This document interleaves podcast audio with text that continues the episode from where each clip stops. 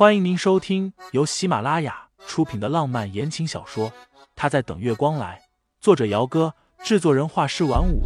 感兴趣的听众老爷们，赏个三连，点亮我的关注，点亮你的夜空。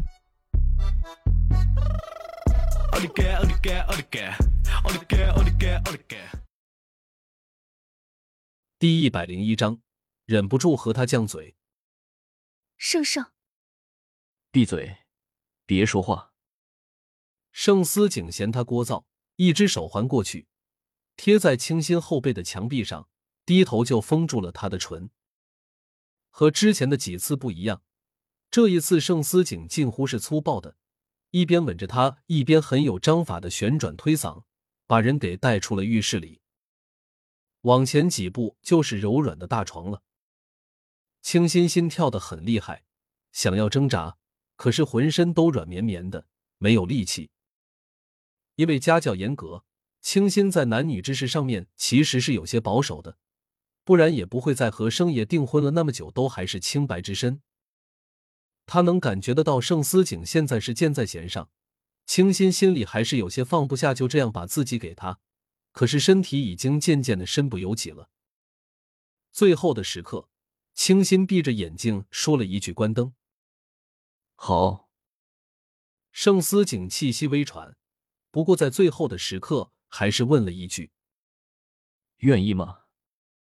清新两只手都抓在他血脉喷张的手臂上，关了灯，他看不见盛思景脸上的表情，身体被他弄得很奇怪。一开口，呜咽的声音便溢了出来：“别哭。”盛思景低低的笑，脸颊埋蹭在他的脖颈之间。“我还没开始呢，你哭什么？”清新气的两只手掐他。谁说我哭了？你你要就快点，别磨磨蹭蹭的。好，有本事待会儿也别哭，忍住了。清新没有忍住，几乎是从开始就哭到了结束，哭得一抽一抽的，嗓音又碎又哑。不是说好了不哭的吗？盛思景翻身躺在一边。浑身舒爽之后，男人笑得像只大尾巴狼似的，一只手撑着脑侧，一只手轻轻的在清新白皙的肩膀上画着圈圈。清新气的抬手就去掐他的胸口，不过男人的胸口硬邦邦的，加上他现在没什么力气，掐上去就和挠痒痒差不多。清新干脆闭着眼睛，平复了一会儿之后，想要爬起来去洗澡。他有轻微的洁癖。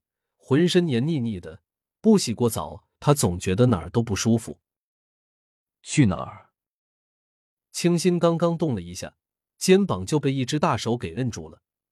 男人的呼吸喷洒在他裸露的皮肤上，有些痒痒的。洗澡？还疼吗？两个人的声音几乎是同时响起来的。清新眼睛没看他，清了一下喉咙。还好。刚开始的时候确实是很疼，但是后来却不怎么疼了。清新这会儿心里有些难受，他分不清楚是生理上的还是心理上的，那股难受包裹着他。清新低声道：“你刚刚没做措施，万一……家里根本就没有准备寄生用品，况且他们做的时候谁也没有想起来这回事。”清新一只手紧紧的捏着身下的黑色床单。万一怀孕怎么办？你说呢？盛思景黑眸里隐藏着某些情绪，摁着清新肩膀的那只手松开，转而捏住了他有些尖的下颌。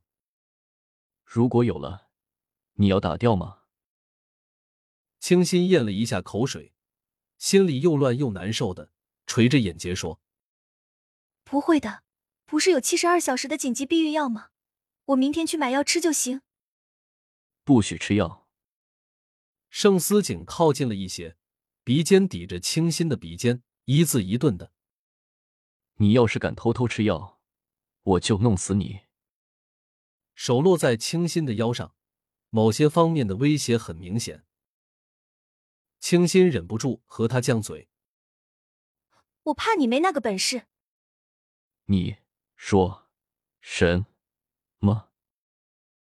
犟嘴的代价就是在床上躺了一整天。清新去北山疗养院看望沈夫人的计划泡汤了。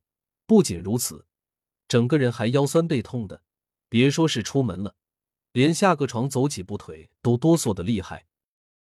始作俑者倒是神清气爽的，一大清早的就出门去了。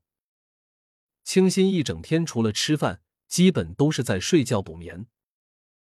昨晚体力消耗的太大，导致他一整天都是无精打采的，吃饱了就想睡觉。盛思景是下午四点半回来的，回来的时候手里拎了个精致的纸盒，盒子上面印着某家蛋糕店的 logo。于嫂正在客厅里收拾，瞥见盛思景手里的盒子，笑眯眯的说道：“呀，太太上次刚刚说这家店的水果蛋糕好吃呢，先生特地给太太买的吗？”蛋糕店打折，买一送一，秘书给的。